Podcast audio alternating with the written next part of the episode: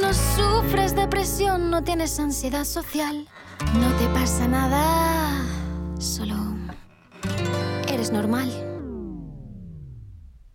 Vives siempre pensando en qué dirán, vives por y para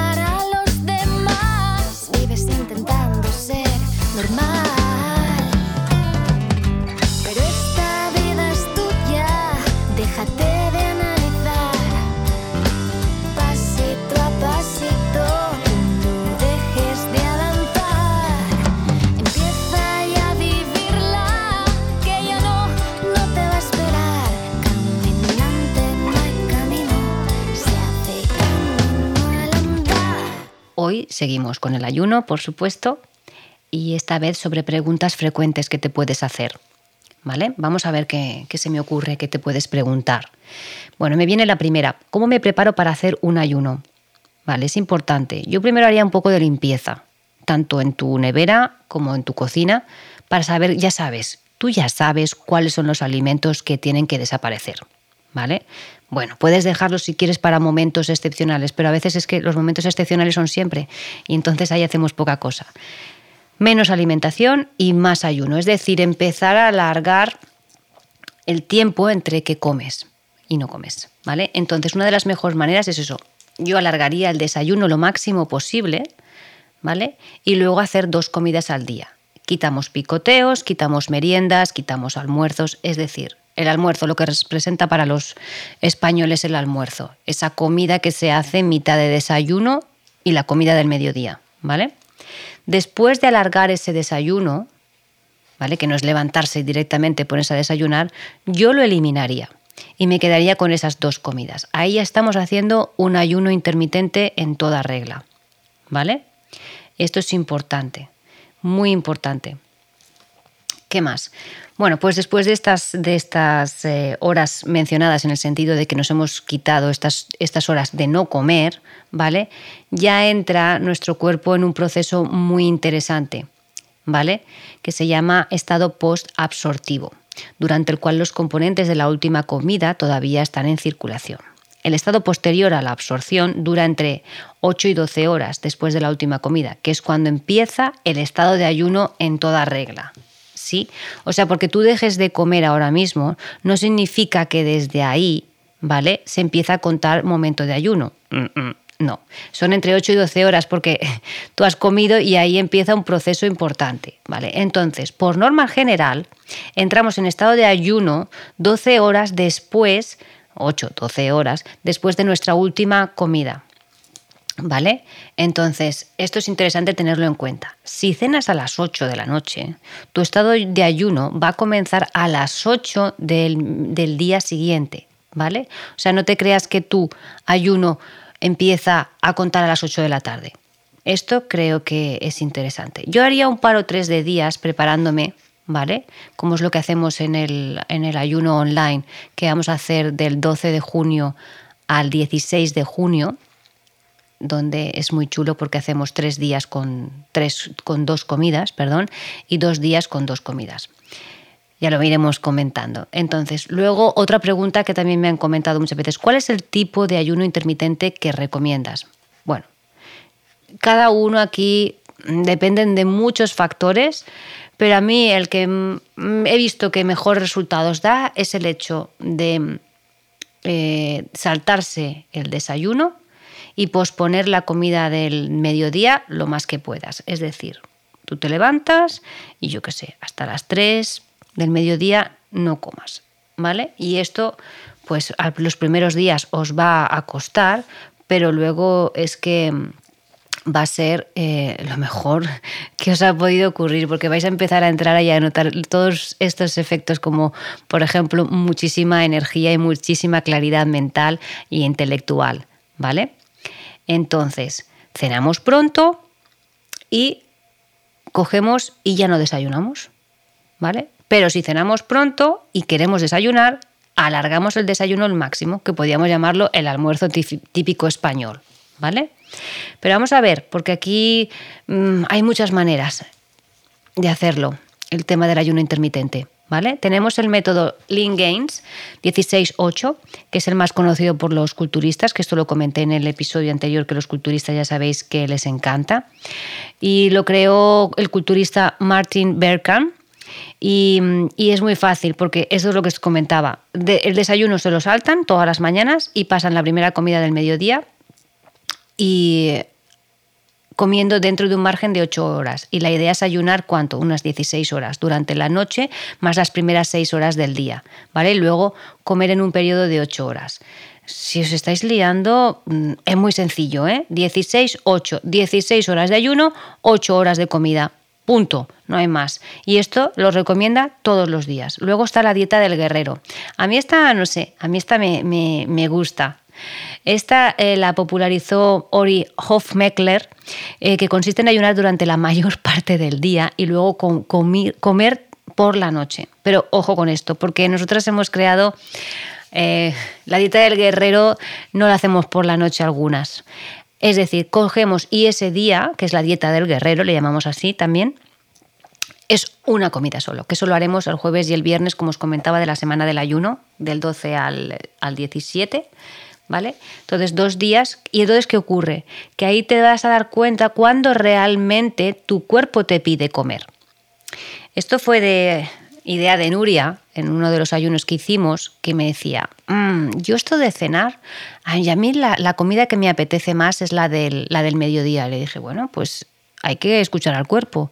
Y luego por la noche se hacía un caldito, nada. Caldo solo, sin nada, ¿vale? De pollo.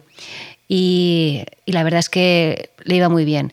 Y ahí empezamos a investigar un poquito y pensé, mm, ¿sabes la hora cuando has nacido tú? Y coincidía que justamente ella había nacido en una hora que es cuando realmente le pedía la comida. Y en cambio a mí me gustan más las cenas, aquí cada uno. Entonces esto es importante, ¿vale? Esta es la dieta del guerrero, una comida al día. ¿Vale? Que intentemos que no nos falten nutrientes, pero esto tendremos que hablarlo en otro episodio, porque como veis, sí, sí, muy chulo, pero ¿qué como? Vale, no os preocupéis que esto también lo, lo arreglaremos. Entonces, eh, mirar lo que, lo que dice Ori.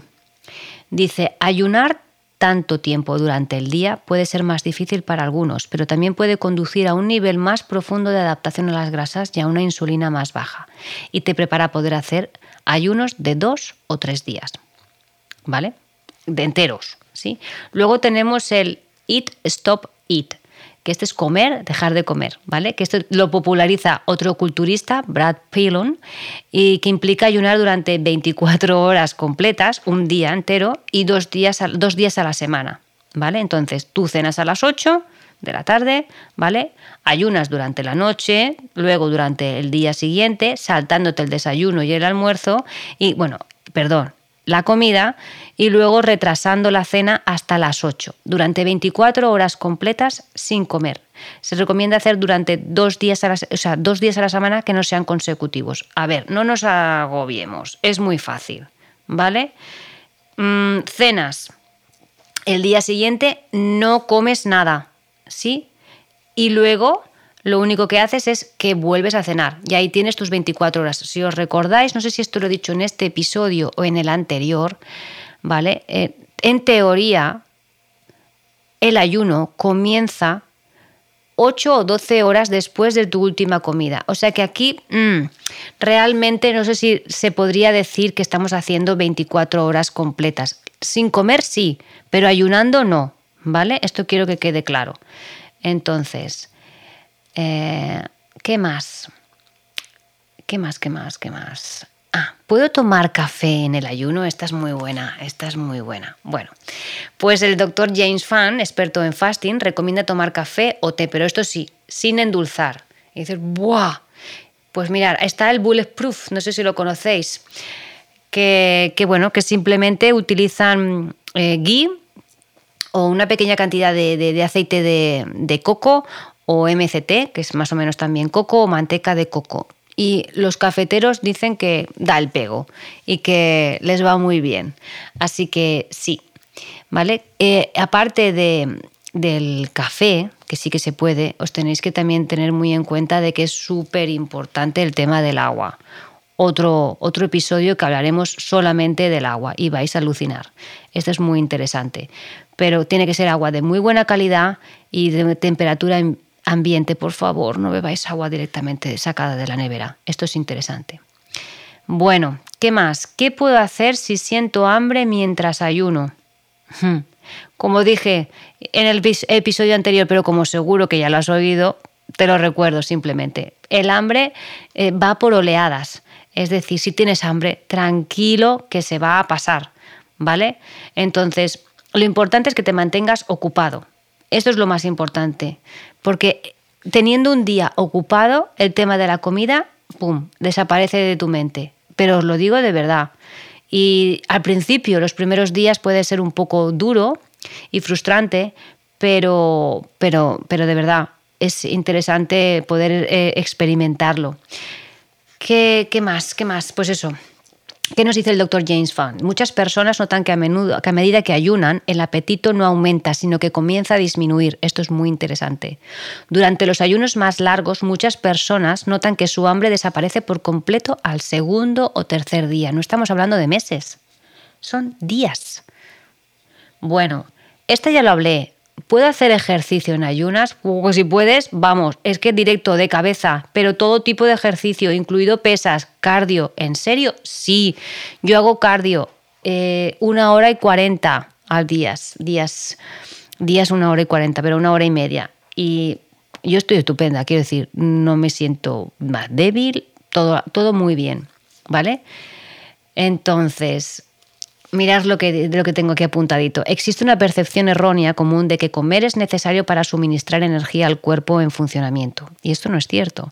El hígado suministra energía a través de, de la glucogénesis.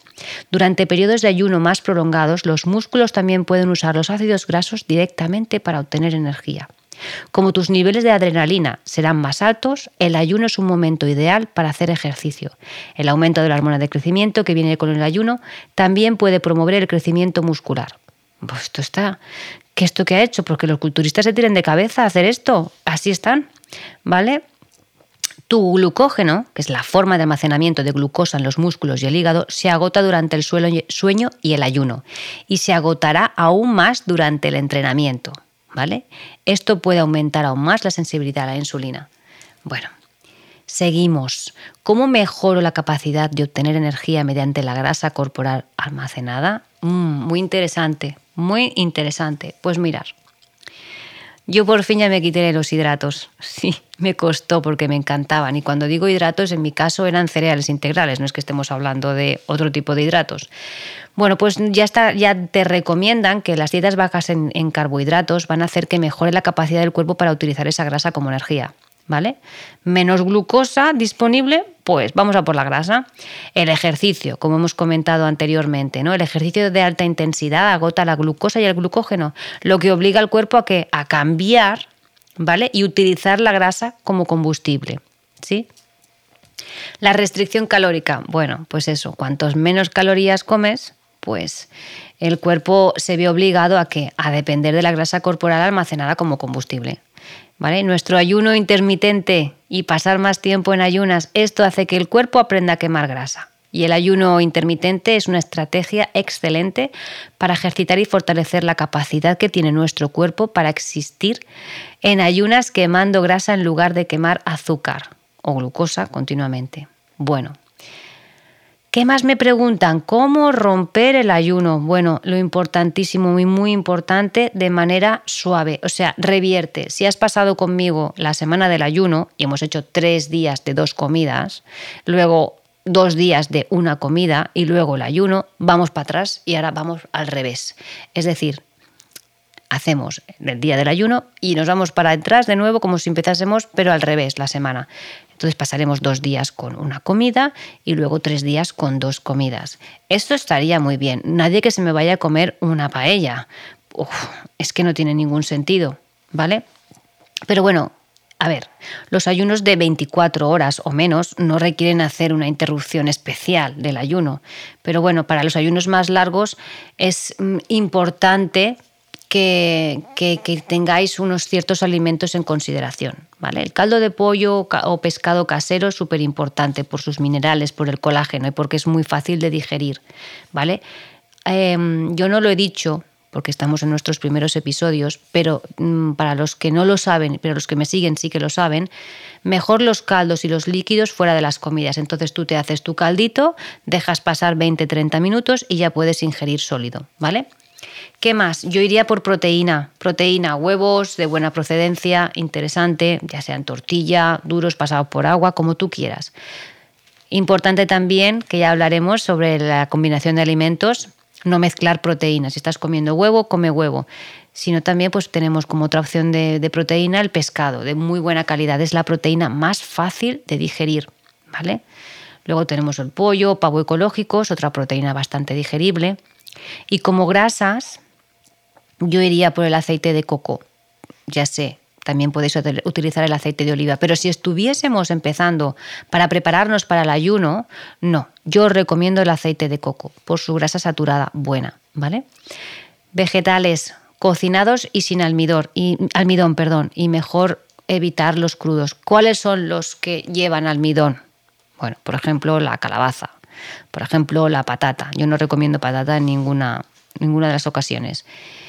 Mm, ¿Qué más? ¿Qué más? ¿Qué más? Entonces, eh, yo haría lo siguiente, que sería mi primera comida, iría con una proteína de las que os he dicho, una acompañada de vegetales con aceite de coco de primera presión en frío, ¿vale?